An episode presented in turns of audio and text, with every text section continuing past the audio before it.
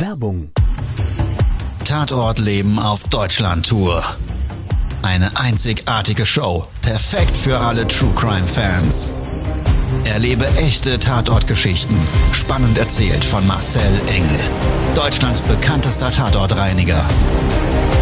Erfahre, was Marcel von den Toten lernen konnte, bei über 15.000 Tatorten. Tatort Leben live, auch in deiner Nähe. Jetzt Tickets sichern.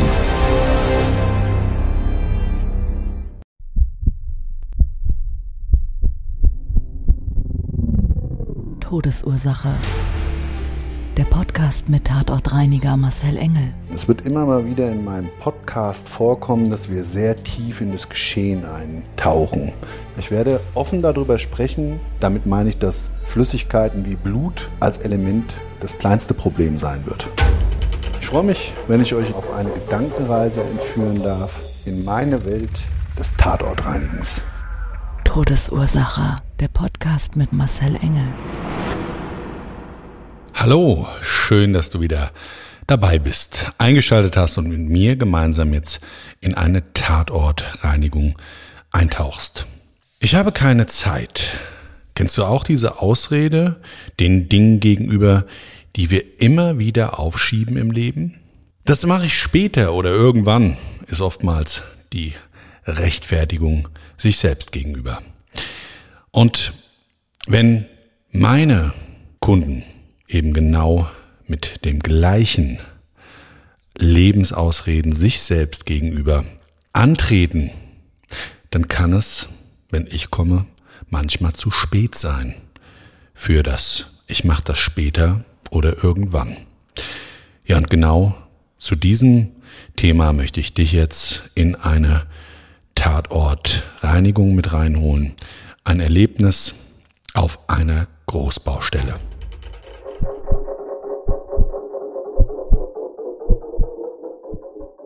Diese Tatortreinigung führte mich nach Berlin. Ich selber hatte einen Auftrag in Potsdam abgeschlossen und ein Anruf in der Zentrale durch einen Polier, der auf einer Großbaustelle ein Problem hatte, wurde an mich weitergeleitet. Er hat mir dann am Telefon mit zittriger Stimme, wahrscheinlich durch den Schock des Ereignisses, was er sehen musste, lediglich sagen können, wir brauchen ganz dringend Ihre Hilfe. Was genau geschehen ist, kann ich Ihnen nicht sagen, aber ich habe Schreckliches gesehen und vor allen Dingen haben wir eine riesengroße Blutlache verteilt auf dem Gehweg. Und diese grenzt eben direkt an unsere Baustelle und wir haben diesen Bereich jetzt provisorisch gesperrt, aber dieser Fleck und dieses Blut muss dort ganz dringend weg. Also habe ich dann die Reise angetreten von Potsdam und bin nach Berlin rübergefahren. Vor angekommen, an einer großen Baustellenzufahrt, hat er mich an so einem Containerhäuschen empfangen. Also diese Baustelle selber hatte eine Zutrittskontrolle über eine Security und war durch so eine Beschrankung auch abgesperrt. Und das gesamte Frontbild an der Straße dieser Baustelle hat erstmal sonst auf dem Gehweg zumindest keinerlei Absperrung aufgewiesen. Also habe ich mir gedacht, na ja, hier in dem Frontbereich kann es schon mal nicht sein. Er hat mich dann gebeten, mit mir gemeinsam über die Baustelle zu fahren zum eigentlichen Einsatzort. Somit habe ich ihm dann den Beifahrersitz freigeräumt und wir sind gemeinsam ja, zu diesem vermeintlichen Tatort gefahren. Auf der Baustelle war die Hölle los. Vor mir ein Zementlaster, hinter mir hat schon wieder ein anderer LKW gedrängelt. Sind wir dann gemeinsam ja über so eine Schotterpiste und dann war es mal wieder schlammig. Es ging aufwärts und abwärts und dann wieder durch Pfützen durch an einem ganz langen Bauzaun entlang ja, circa zwei Minuten über diese Baustelle geeiert. Einsatzort, eine kleine Traube von Menschen. Was ich zu dem Zeitpunkt nicht wusste, dass zwar der Leichnam geborgen war, aber dort Ermittlungen stattfanden. Hätte ich mir persönlich denken können als erfahrener Tatortreiniger, weil wenn auf Baustellen oder auch an anderen Arbeitsplätzen Unfälle passieren, die zum Tod führen, dann wird dort in der Regel ermittelt. Das heißt, es wird dann festgestellt durch eine Ermittlungsbehörde und das später an die Staatsanwaltschaft weitergeleitet, ob dort ein strafrechtlicher Aspekt zu berücksichtigen ist. Also irgendjemand fahrlässig dort das Leben eines anderen gefährdet hat. Also hieß es erstmal vor Ort warten. Eigentlich ein guter Zeitpunkt, um sich dann vor Ort ein Bildnis der notwendigen Arbeitsleistung zu machen, sowie als auch einfach ja, umherstehende Bauarbeiter zu befragen, ob die mir vielleicht eine Info zu der Geschichte dieses tragischen Ereignisses geben können. Also, gedacht, getan, habe ich dann die ersten Jungs mit ihren Bauhelmen und ihrer typischen Bauarbeiterkluft angesprochen. Der eine im Blaumann konnte mir schon mal nicht antworten, weil auch das ist einfach nicht ungewöhnlich, dass man nicht zwangsläufig dort Deutsch spricht. Ja, also es ist einfach Multikulti auf den Baustellen und nicht Grundvoraussetzungen der deutschen Sprache. Also fragst du dich dann halt durch. Ich habe dann von Bauarbeiter zu Bauarbeiter mich vorgehangelt. Und dann hatte ich einen, der hat mir gesagt, ach Mensch, der Alfred, das ist echt ein Ding. Also der Alfred, da wollte er jetzt doch wirklich alles in andere Bahnen lenken und dann passiert sowas. Das hat er gar nicht direkt zu mir gesagt, sondern zu seinem Kollegen. Die haben sich dann so unterhalten, dann, ja, willst du da ja auch nicht reinplatzen und dann nochmal fragen, was war da jetzt? Was hast du gesagt? Und bist, oder ich zumindest, dann erstmal vornehm zurückhaltend bei solchen Gesprächen. Aber und die Jungs haben es auch gemerkt, wie ich so an der Seite stand und denen natürlich nicht nur zugehört, sondern also auch mit Blickkontakten praktisch auf mich aufmerksam gemacht habe, haben die mich dann von alleine angesprochen, haben gesagt, na, Sie sind hier die Reinigungskraft? Da habe ich gesagt, ja, ich bin der Tatortreiniger und soll hier auf dieser Baustelle eine Blutlache beseitigen. Da sagt er eine ziemlich, na wie soll ich sagen, locker, ja, da gibt's ja nicht mehr viel. Den hat's ja durchs Gitter gedrückt. Und da habe ich gesagt, wie meinen Sie denn das? Naja, und da komme ich jetzt gleich dazu. Todesursache, der Podcast. Der Tatort.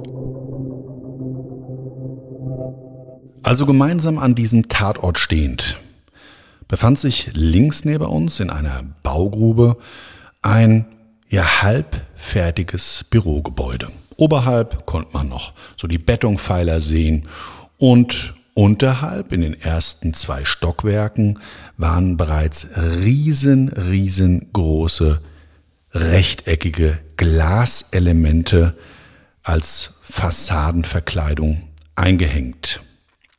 Daneben stand so ein Stahlkonstruktion mit diesen Scheibenelementen aufgereiht drin.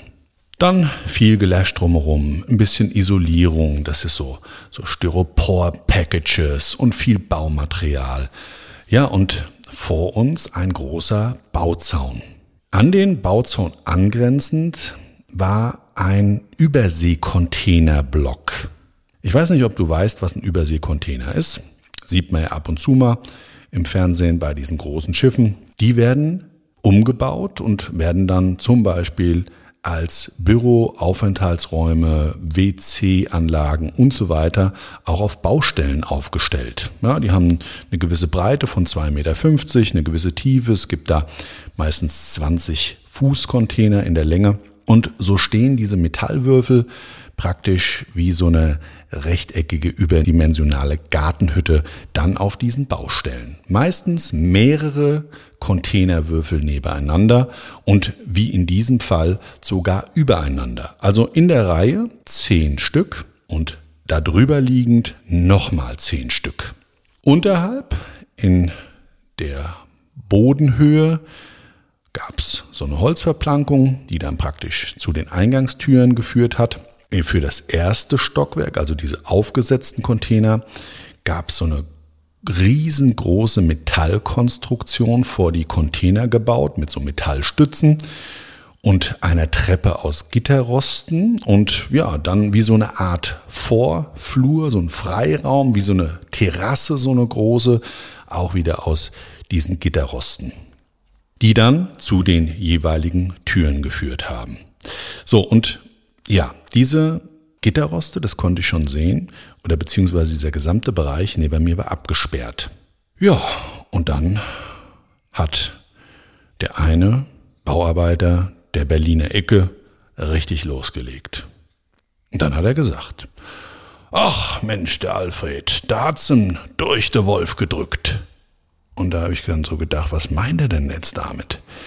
Ich gesagt, was, was, was ist denn da jetzt gemeint? Ja, kicken Sie mal, das ist doch hier alles ganz klar, das ist doch hier eine Riesensauerei, das sieht man doch. Da unten drunter sehen Sie nicht, das Holz, das ist doch alles hier versaut. Also ich kann jetzt den Dialekt nicht so nachmachen, aber der hat auch so eine rauchige Stimme gehabt ziemlich tief und mit seinem Dialekt hat er mir da wirklich einen Satzbau nach dem anderen vor die Ohren gehauen, wo ich mir gedacht habe, puh, meine Güte, also hier ist ein Mensch gestorben. Aber der hat das gar nicht bös gemeint. Ja, das ist einfach in vielen Dialekten einfach die Redensart und ja, ich glaube, die Berliner Schnauze, die kennst du vielleicht auch da draußen. Die ist halt manchmal sehr direkt. Geht aber, finde ich, sehr gut ja, mit dem Leben um. Gut, hart gesotten habe ich mir die Story angehört und habe dann so eigentlich die gesamte Tragik zu diesem Fall erfahren. Es ist nämlich so gewesen, dass man das eben zuvor geschilderte Stahlelement, was vor dieser Glasfassade stand, umsetzen wollte.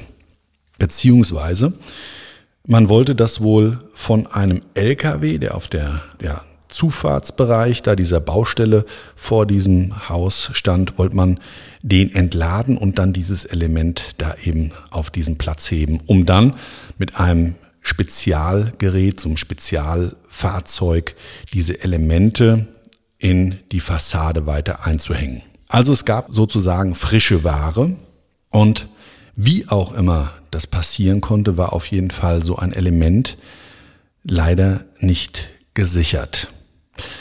Und jetzt ist es so, dass man, wenn man mit so einem Kran auf einer Baustelle arbeitet, ich glaube, gewisse Windgeschwindigkeiten dürfen die gar nicht mehr eingesetzt werden oder die Dinger schalten automatisch ab. Da bin ich jetzt nicht genauestens informiert, aber de facto ist, es kam wohl da zu einer Verkettung, weil es an dem Tag ein bisschen stürmisch war und so eine Windböe dann dieses riesengroße Element erfasst hat. Dabei ist das gegen den Baukörper, also gegen diesen Rohbau gedonnert, ins Straucheln gekommen, hat sich so aufgeschwungen und dabei ist dann eine riesengroße Scheibe nach unten gestürzt. Und du wirst es dir an der Stelle vielleicht schon denken können. Genau da, wo diese Scheibe dann herabgestürzt ist, Fallhöhe 25 Meter, Gewicht mehrere hundert Kilo, ist die wirklich ganz ungünstig, auch wie so ein Blatt, jedenfalls mit der breiten Fläche nach unten, so nach unten gesegelt. Gesegelt ist aber eigentlich der verkehrte Ausdruck, weil ich glaube, bei so einem Gewicht, Masse mal Beschleunigung, da geht's im freien Fall nach unten. Also wie auch immer, ist auf jeden Fall dieses riesengroße Scheibenelement dann auf den Körper vom Alfred gefallen, der sich zu dem Zeitpunkt auf dem ersten Plateau auf diesem Gitterrost befand. Ja, und dann ist er da durchs Sieb gequetscht worden. Also dieses Gitterrost hat ihn praktisch wie so durch den Fleischwolf gedrückt. Ganz brutal muss der also entstellt gewesen sein. Das hat er mir der Icke dann noch gesagt, sagt er, das war vielleicht was. Oh, sowas, das hat mich richtig geschauert. Also der hat mir das wirklich so in Details erzählt, die ich selber jetzt nicht ganz nachvollziehen konnte, aber zu dem Zeitpunkt irgendwie an der Verunreinigung war es zumindest optisch in gewisser Form sichtbar. Der Leichnam bereits ja zu dem Zeitpunkt abgeholt waren, aber diese Bereiche noch gesperrt, also ich konnte das gesamte Ausmaß nicht erkennen, aber deswegen hatte man mich zu dem Zeitpunkt gar nicht gerufen. Weil was passiert ist, dadurch, dass er mehr oder weniger durch dieses Element zwar durch das Gitterrost durchgequetscht wurde, sind aber trotzdem Teilbereiche des Körpers wohl gerade auf den Verplankungen, also da, wo diese Gitterroste auf diesen Metallrahmen auflagen und dann eben nicht durchgequetscht werden konnten, da ist das wirklich richtig so weggequetscht und weggespritzt. Also das Gewebe hat sich weggequetscht und ja, dabei sind halt Blutspritzer massiv und auch Gewebe auf den daneben liegenden Gehweg förmlich rübergeflutscht. Ja, und um diesen Bereich ging es eigentlich in der zu dem Zeitpunkt beauftragten Reinigung. Man hatte dann, wie ich vor Ort angekommen bin und ähm, der Polier dann auch nochmal mit jemand anderem Verantwortlichen vor Ort gesprochen hat, sich natürlich für eine Auftragserweiterung entschieden, zu dem Zeitpunkt, wo dieser in den Ermittlungen befindlichen eigentlichen Tatort, der ja noch gesperrt war, also dass man das dann praktisch später erweitern wollte. So, und dann, ja, dann bin ich raus auf diesen Trottwar. Und da stand eine Frau auf der anderen Straßenseite. Die hat zu dem Zeitpunkt des Geschehens, ältere Dame, dort gerade mit ihrem Einkaufswagen eine kleine Verschnaufpause gemacht und hat seitdem des Geschehenes sie live mitbekommen hat, sich kein Zentimeter von dieser Stelle wegbewegt. Und wie ich dann vor Ort kam und dieser Gehwegbereich, wie gesagt, an diesen Bauzaun, der war ja abgesperrt worden mit Flatterband, dann kamen sie rüber und die hat mir das dann auch nochmal geschildert. Die hat gesagt, wissen Sie, da habe ich einen fürchterlichen Bums gehört. Und dann habe ich nach oben geschaut und habe ich gesehen, wie, wie da eine große Scheibe nach unten gefallen ist. Und da habe ich mir noch gedacht, in diesem Augenblick des Sturzes, na hoffentlich, hoffentlich, hoffentlich steht da jetzt niemand. Und dann habe ich es aber mehr oder weniger nicht nur riesig knallen hören, sondern ja, dann habe ich was rüberspritzen sehen. Ich habe erst gedacht, da wäre vielleicht eine Taube gegen den Zaun geflogen, weil auch so ein großes Stück hier rüber geflutscht ist. Ja, also das war jetzt wirklich ihr persönlicher Wortlaut. Hui, und da habe ich mir gedacht, uiuiui, also was da geflutscht ist, ist übrigens der Helm gewesen. Ja, dieser weiße Helm, den er auf dem Kopf hatte, der hat ihnen in dem Fall leider nicht helfen können. Der ist nämlich einfach so mehr oder weniger an dem Endteil der Scheibe, wo sein Kopf dann war, praktisch so weggepitcht und weggedrückt worden und dann über den Zaun geflogen. Also habe ich mich an die Arbeit gemacht.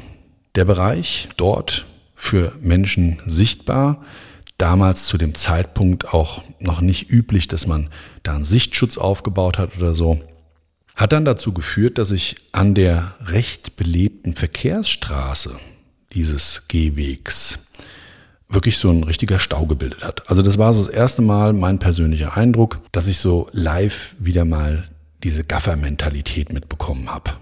Okay, ein Stück weit, ja, sind wir mal ganz ehrlich, Morbide Faszination, habe ich ja schon oft erzählt, das kann uns alle ereilen. Aber das hat im öffentlichen Straßenverkehr nichts zu tun. Das sollte man wirklich in seine Freizeit verlagern und auf solche Kanäle wie bei mir, bei anderen Tatortreinigern und oder aber in dem wirklichen True Crime Bereich suchen und da auch dann dementsprechend konsumieren. Das hat einfach im öffentlichen Raum meines Erachtens nach zumindest überhaupt keine Daseinsberechtigung. Ich weiß nicht, ob du mir da zustimmst, aber ich glaube, wir kennen das alle und finden es, glaube ich, auch widerlich, wenn da Menschen also wirklich in Trauben an einem Geschehnisort stehen, wo ein anderer zuvor nicht nur gestorben ist, sondern die dann einfach noch über das Geschehnis hinaus sich vielleicht was auch immer noch erhoffen. Nun gut, wir wollen in dieser Podcast-Folge hier kein Moralapostel spielen, ich schon gar nicht, und du solltest auch nicht in dieses Feeling kommen. Deshalb möchte ich dir nochmal den Rest von dieser Tatortreinigung erzählen. Also es war dann so, dass die Freigabe erfolgte von dem eigentlichen Leichenfundort, also von dieser Quetschkommode, auf der anderen Seite des Bauzauns. Und das war schon echt derb, weil erst dann, wie der Tatort und dieser ja, Leichenfundort freigegeben war, habe ich wirklich so das gesamte Ausmaß gesehen. Ich habe viele Arbeitsunfälle schon gehabt und gerade von schnell drehenden Maschinen oder auch ja Pressen, da ist halt, die sind halt gnadenlos. Ja, da bleibt halt von so einem Gewebe eines Menschen nichts übrig. Da das sieht wirklich aus original als stehst du gerade beim Metzger und lässt dir da ja ein frisches Rinderfilet für Tatar durch den Wolf drehen. Und in dem Fall konnte man auch noch ja teilweise Körperteile erkennen. Also da hat selbst Finger durchs Gitter gedrückt und ähm, auch am Fuß, da konnte man ein Stück weit erkennen, obwohl der Mann ja Arbeitsschuhe mit einer Sicherheitsfunktion anhatte. Ja, also alles, das hat ihm nichts geholfen. So groß war diese Gewalteinwirkung dieser massiven Scheibe, die ihn platt gedrückt hat. Nicht nur wie ein Pfannekuchen, sondern aufgeteilt in, ja, ich, ich sag's jetzt einfach mal so, wie es ist, wahrscheinlich 50, 60, 70 Stücke. So, und dann habe ich der Reihenfolge nach erst oben dieses Gitterrost gereinigt und das war schon wirklich so eine richtige Puzzlearbeit. Und zwar nicht natürlich das Puzzle, diese Leichenteile irgendwie zu identifizieren und wieder zusammenzusetzen, sondern diese, dieses Gitter hat einfach echte Probleme beim Reinigen gemacht. Und ich hatte das ja eben auch schon erzählt, dass diese Gitterelemente auch auf Rahmen, auf dieser Rahmenkonstruktion auflagen. Riesig schwer die Dinger und ich musste die dann irgendwie auch anheben, musste mir dann auch vor Ort Hilfe suchen. Die waren alle sehr, sehr hilfsbereit, aber einer, der mir dann zugeteilt wurde durch den Polier, der hat direkt gekotzt durchs Gitter durch und dann ist das halt so, dann ist das meine Aufgabe. Das Erbrochene dann halt unten unterhalb war ja Gott sei Dank mehr oder weniger dann ähm, im freien Fall auch wieder gut aufzunehmen, da unten auf den Holzplanken. Das war der einzigste Vorteil. Aber es war wirklich extrem aufwendig. Die Gitter oben waren dann wiederum die Holzplanken unten. Ja, auch die, so, ich sag jetzt mal, circa 30 Zentimeter maximal breit, diese Planken, auf auch so eine Holzkonstruktion, also auf so Querträgern aufgelegt, waren halt nicht nur alle kontaminiert, die mussten alle raus und entsorgt werden, sondern unten drunter auf diesen Querträgern, die wiederum nicht zu entfernen waren, weil die eigentlich einen Teil dieses Containerwerks da dargestellt haben und oder aber beziehungsweise auch das Erdreich unten drunter. Also das war wirklich sowieso schmutzig, schlampig und so weiter und ich habe da riesige Mengen praktisch Erdreich, Körper, Teile, Biomasse und Blut aufnehmen müssen. Schippe für Schippe habe ich da dann dieses kontaminierte Material abgetragen vom Boden. Auto war knallvoll. Ich war ja mit einem Vito vor Ort und dann wird es auch grenzwertig mit der Beladung. Also musste ich mir das in zwei Fahrten aufteilen. Also erste Fahrt erstmal zum Entsorger. Solche Sachen kommen in die Müllverbrennung. Und wir haben dort natürlich Anlaufstellen, da sind wir gelistet, dann fahren wir da vor Ort, sagen, was wir haben, dann gibt es einen Abfallschlüssel dann gibt es einen Schein, den füllen wir aus, ab auf die Waage, rein in die Müllverbrennung. Und da war es so, dass ich ja bereits die Arbeitsschritte vor der ersten Fahrt zur Müllverbrennungsanlage zumindest das Abtragen des Erdreichs und also alle kontaminierten Teile bereits abgeschlossen hatte. Hab das dann so da vorgelagert, hingestellt auf dem Boden und ja, fleißig wie die Jungs auf der Baustelle waren, haben die neue Planken drüber gelegt, über das Material, was ich vorher verpackt auf dem Boden habe liegen lassen. Extra schön geordnet, man hätte das also problemlos eigentlich erkennen können. Ja, haben die mir die Dinger da, die Planken festgeschraubt, nochmal schön sozusagen wie in eine Art Sarkophag gepackt. Ich dachte nämlich erst, das Zeug ist weg. Habe ich, das gibt's doch gar nicht. Also, dass auf dem Bau geklaut wird, okay, das ist mir nichts Neues. Aber dass man jetzt anfängt, Leichenteile, flüssigkeitskontaminiertes Erdreich und dieses ganze Material da zu klauen, habe ich gesagt, jetzt, also das, das, das gibt's doch gar nicht. Ich wäre niemals zu dem Zeitpunkt auf die Idee gekommen, dass die Jungs da einfach drüber geplankt, das ein bisschen platt gedrückt und mir praktisch dadurch die Arbeit nicht unbedingt versüßt, sondern ganz klar und deutlich gesagt extrem erschwert hatten. Also ich hatte aber erstmal die Suche nach dem Heiligen Gral, weil wie gesagt, das leichenkontaminierte Zeug war nach dem Entsorgen und der ersten Fahrt nicht mehr sichtbar und weg. Simsalabim, habe ich mir gedacht. Naja, also Sucherei, Polier angerufen und dann irgendwann habe ich es festgestellt. Alles klar, da war jemand ganz schlau und hat mir ja mein Zeug da, wie gesagt, verschachtelt. Gut, also ich den Rest aufgenommen und dann kam nochmal dieser Berliner zu mir. Der wurde mir nämlich zugewiesen, um meine ja, Flüssigkeits-, biomassenkontaminierten Tüten zu suchen. Und der sagte mir dann, weißt du, Langer, das ist hier wirklich echt tragisch. Und da hat er wirklich so richtig Mindset thematisiert.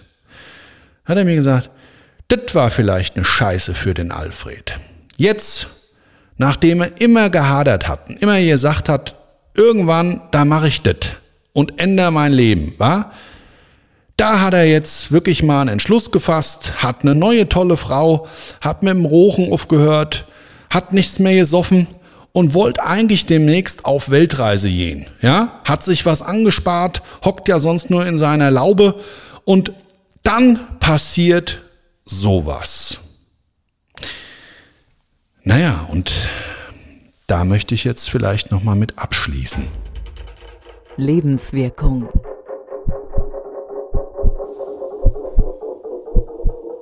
Wir haben keine Zeit. Ein Stück Wahrheit steckt ja schon drin in dieser Aussage. Wir haben keine Zeit. Denn wir besitzen sie nicht. Es ist vielmehr eine Leihgabe des Lebens auf unbestimmte Zeit.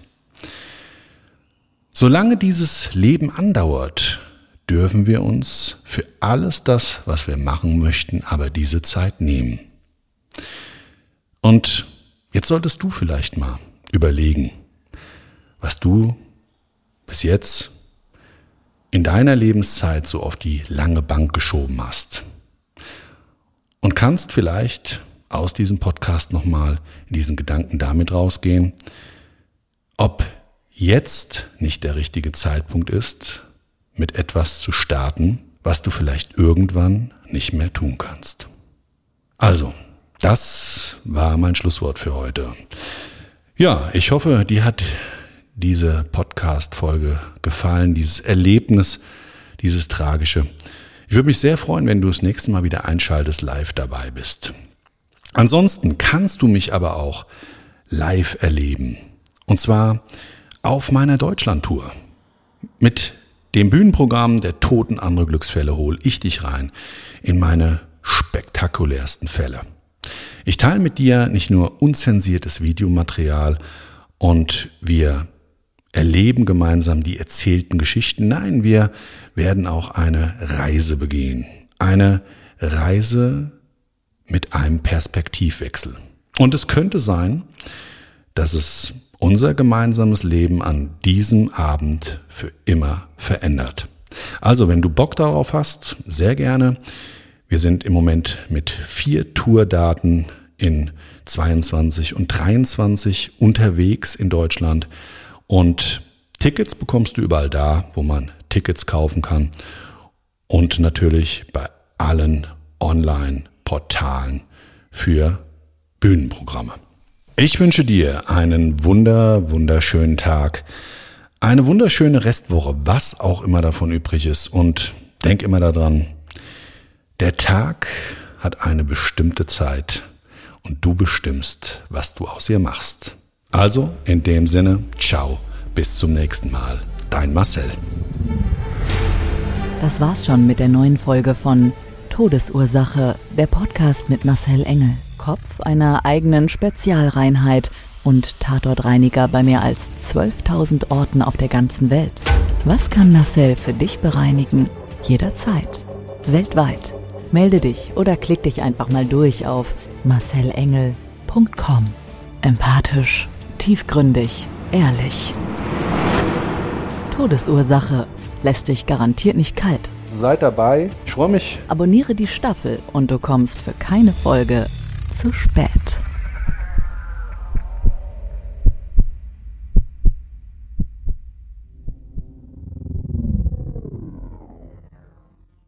Mobbing findet überall statt. In der Schule, am Arbeitsplatz, innerhalb der Familie und im Internet. Erfahren Sie in dem Kompaktbuch Ausgemobbt, wie Sie sich gegen Mobbing wehren und künftig vermeiden, zum Mobbingopfer zu werden.